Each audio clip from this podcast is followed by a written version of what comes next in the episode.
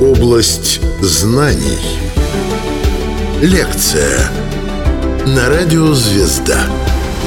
Знаменитые старообрядцы. Рассказывает доктор исторических наук Алексей Владимирович Муравьев. Область знаний.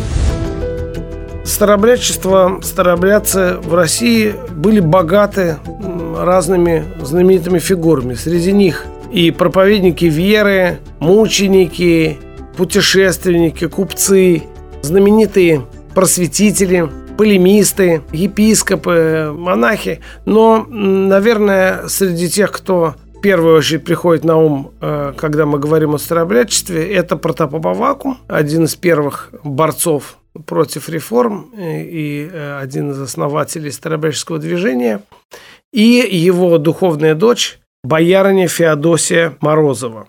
Феодосия, она по светскому имени, по имени в крещении, но в конце жизни она приняла имя Феодора, поэтому ее можно встретить как Феодосию и как Феодору. Она родилась в 1632 году в Москве в семье царского дворецкого Прокопия Соковнина. И, значит, э, у нее была довольно большая семья, и в 17 лет ее отдали замуж за царского спальника Глеба Ивановича Морозова такого довольно известного царедворца. Он был вдовец, очень сильно старше нее. Ему было за 50, а ей 17. Ну, то есть, в общем, эм, в те времена это было довольно распространенное в аристократии, в боярстве. Но она очень-очень любила эту свою жену, и у них родился сын Иван, но он был такой болезненный, нездоровый ребенок. И в 662 году, уже после начала реформ, Э, Глеб Морозов умер, скончался вот в старости болезней. И, э, собственно говоря, оставил все свое имущество, терема, немалые средства своей вдове и малолетнему сыну Ивану. Феодосия в какой-то момент, примерно, наверное, около времени смерти своего супруга, познакомилась с протопопом Авакумом.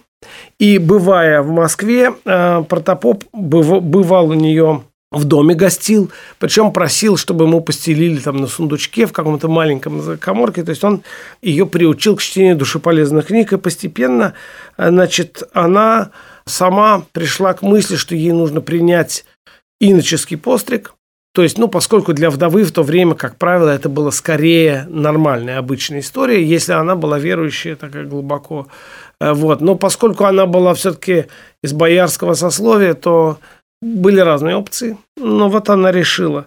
Вот. И она э, стала раздавать милостыню и сама питаться буквально минимальным количеством еды, принимая у себя в доме странников и так далее. Когда царь решил жениться эм, на Наталье Нарышкиной э, в 669 году, то между Морозовой и царицей возникли разные трения. С этого момента она попала под подозрение. Царь возненавидел боярыню и искал повода покарать ее.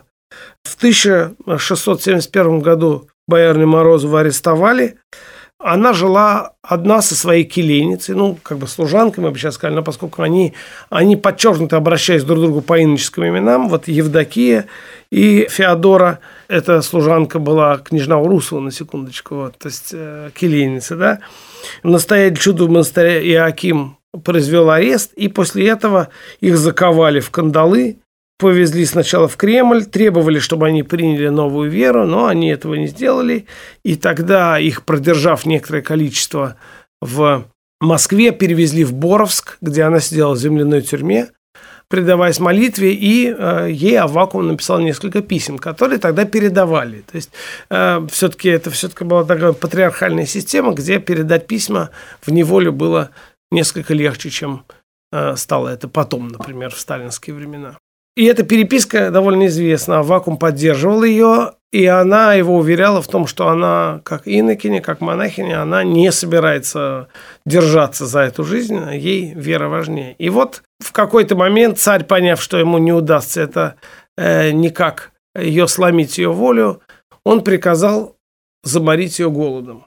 И Феодора сначала на ее руках умерла ее келейница Урусова, Евдокия. А потом она сама тяжко страдала, хотя она привыкла очень мало есть, но совсем без еды очень тяжело, и она просила стражника, который э, там стоял, э, потому что им никто не объявил, что они приговорены к смерти. Это был тайный приказ. Она просила дать, дай, говорит, хотя бы калачика или огурчика, но тот и говорит, не могу, меня, говорит, накажут за это. И вот так она скончалась, ее заморили голодом до смерти. Ее имя стало очень популярным среди старообрядцев как символ такого сопротивления до конца.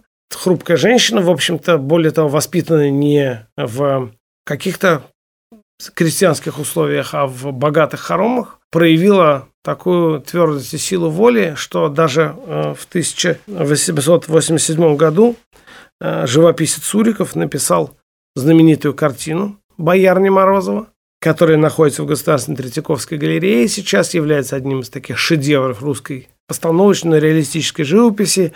Известно воспоминание, как э, он нашел одну старообрядку, которая позировала ему для лица, потому что ему нужно было фактуру лица. Такая личность. В одной из старообрядческих духовных стихов есть такие слова, они и верит она не погибнет, идея свободной э, борьбы, время придет и воздвигнут мне памятник вместо дыбы.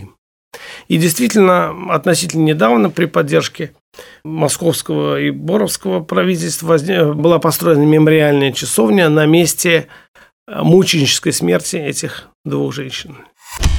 Знаменитые старообрядцы. Область знаний. Вторая личность, которая, наверное, достойна упоминания, это знаменитый Амвросий, митрополит Белокреницкий, первый старообрядческий архиерей, был этническим греком. Ну, по некоторым сведениям, возможно, с какими-то славянскими э, чертами, но вот он, э, значит, родился в 1791 году в селе Маистра в, километр, в нескольких километрах от города Эноса в Османской Турецкой империи, поскольку тогда Греция, Греция была частью Османской империи. Это была граница уже Греции и Болгарии, даже скорее уже Болгарии. Вот. И много поколений его были священниками его предков. И он с детства приохотился к священной службе. Даже после того, как он женился, он был поставлен священником. Но через 4, через 3 года к сожалению, его супруга скончалась, умерла, и он овдовел. А, как вы понимаете, священник овдовевший – это первый и очевидный кандидат в монахи, а может быть и в епископы. И вот его в 1817 году он принял иночество и через несколько лет стал сначала настоятелем монастыря, а потом и когда умер митрополит э, в Боснии, Босно-Сараевский, то Синод Греческой Церкви избрал Амвросия на эту кафедру. И он выехал в город Сараево, значит, а тогда, как вы понимаете, все славянские страны входи, и Греция входили в состав Османской империи, и Амвросий столкнулся с тем, что для турецкого правительства все эти славяне и православные, входившие в так называемый православный милет, милет по-турецки милет и рум, они были людьми второго сорта и они подвергались разным притеснениям. Можно, власти могли спокойно прийти, там, закрыть церковь накануне праздника или обложить людей какими-то штрафами, данями, там, забрать детей, э, которых, по идее, не должны были забирать там, на какие-то повинности в армию. В общем, несмотря на то, что с точки зрения формальной в, в османском государстве все были равны, но православные христиане все-таки испытывали там сложности некоторые. Надо сказать, что отчасти это продолжается и сейчас, но, конечно, уже не в той мере, в которой это было до э, революции турецкой. Так вот, и Амвросий, попав на эту кафедру, вместо того, чтобы просто сидеть тихо и получать положенные ему отчисления какие-то, он э, стал защищать права этих самых христиан. И когда сербы подняли восстание против Паши, турецкого губернатора, то он принял сторону восставших – и э, э, сохранились его слова «За кого народ, за того и владыка», по-гречески, естественно, сказанные. Знаменитые старообрядцы.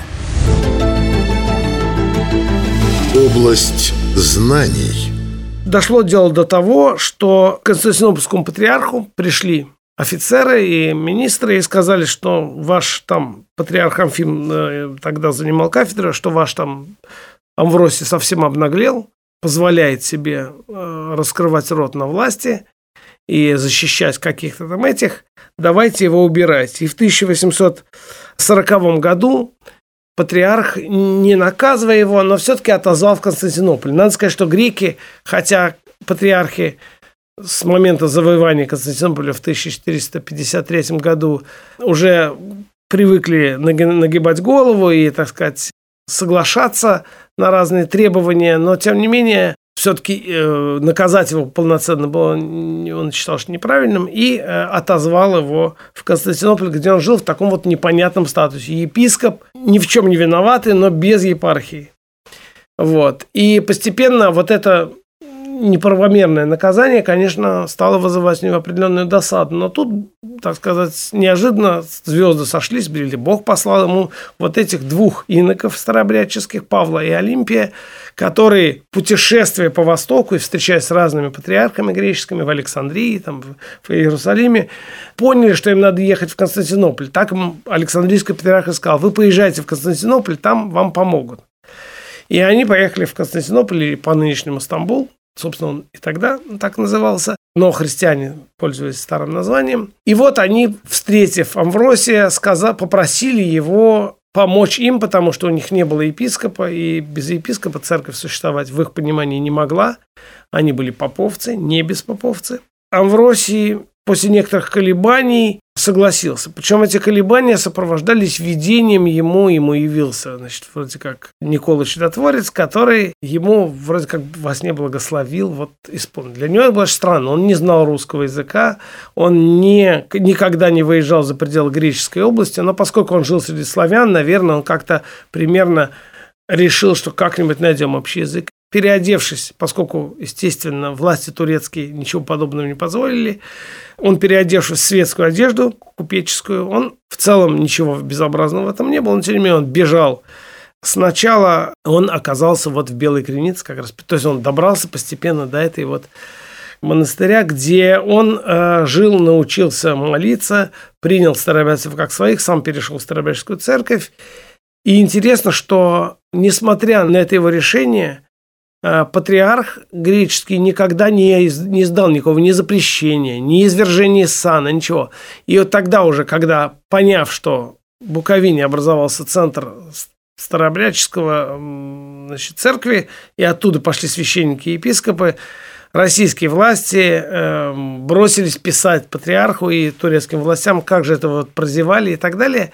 А надо сказать, что эта Буковина уже находилась тогда во власти австрийской. И там были австрийцы.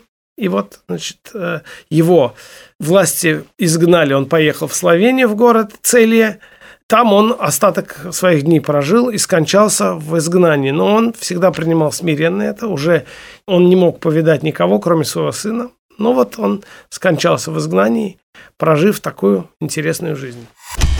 Знаменитые старообрядцы. Область знаний – Третий знаменитый человек – это беспоповец, для того, чтобы нам соблюсти некоторое равновесие. Это Илья Алексеевич Ковылин. Он интересен тем, что он был основателем Московского Преображенского кладбища. Вот те, кто бывает в Москве, знают, что Преображенской площади в стороне от нее находится большое Преображенское кладбище, на нем находится несколько старобрядческих церквей беспоповских и одна единоверческая, то есть, так сказать, соединившаяся с РПЦ. И вот э, Илья Алексеевич Ковылин родился в э, Костромской области. Он сначала был из семьи крепостного крестьянина, был потом дворовый человек князей Голицыных, затем смог, начав свое дело, торговлю, получить, в конце концов, купеческое звание. И в январе 1768 года он принял крещение в Федосеевском согласии беспоповцев с именем Василий. Он был сначала Илья, потом Василий. В то время в Москве в 1771 году свирепствовала чума. Воспользовавшись тем указом, который разрешал беспоповцам в разных местах, в том числе на Преображенском э, и на земляном валу, больницу построить на Преображенском кладбище. Он пожертвовал деньги, была построена каменные здания, часовни и больница. Он посетил Выговское общежитие на Поморье и оттуда привез устав для этого нового монастыря. Э, он пожертвовал все свое имущество в 300 тысяч рублей, а тогда это были огромные деньги. И э, к началу XIX века на Преображенском кладбище собралось около 10 тысяч э, старообрядцев-беспоповцев. И его деятельность была направлена на утверждение независимости э, Преображенской общины от контроля синодальной новообрядческой церкви, поскольку формально не имея священников, они для власти должны были от кого-то зависеть. И он отправился в Санкт-Петербург и добился указа, освобождающего Преображенского кладбища от опеки духовной консистории.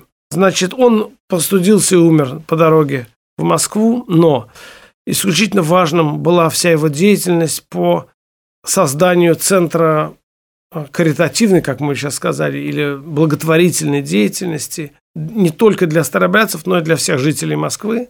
Вот, он выступил фактически единоличным жертвователем и благоукрасителем вот этой важной части Москвы, где до сих пор весьма красивые места. Это кладбище знаменитое, Преображенское, которое является до сих пор важным. Ну и, конечно, исключительно важна была его деятельность по способствованию печатанию старых книг. На типографии Преображенского кладбища было напечатано по его инициативе, и впоследствии, благодаря его тем трудам, которые он вложил в это, было напечатано довольно большое количество разных книг, которые продолжали традиции древнерусского книгопечатания. И можно вспомнить слова покойного академика Дмитрия Сергеевича Лихачева, который сказал, что старобрядцы сохранили древнерусскую книжность. Как в, имея в виду те собрания, рукописи, которые были при Преображенском кладбище при Ковылинской, вот этой вот Маленной, и на Рогожском кладбище. Эта коллекция Рогожского кладбища ныне находится в библиотеке, государственной библиотеке, бывшей библиотеке Ленина, и книгопечатной. Вот это очень важный момент, что старобрядцы усилиями Ковылины и других людей продолжили дело Ивана Федорова, и не случайно в Старобрядческой церкви книги имеют такое большое значение, что даже Иван Федоров, первопечатник, почитается у старообрядцев святым. Рассказывал доктор исторических наук Алексей Владимирович Муравьев. Область знаний –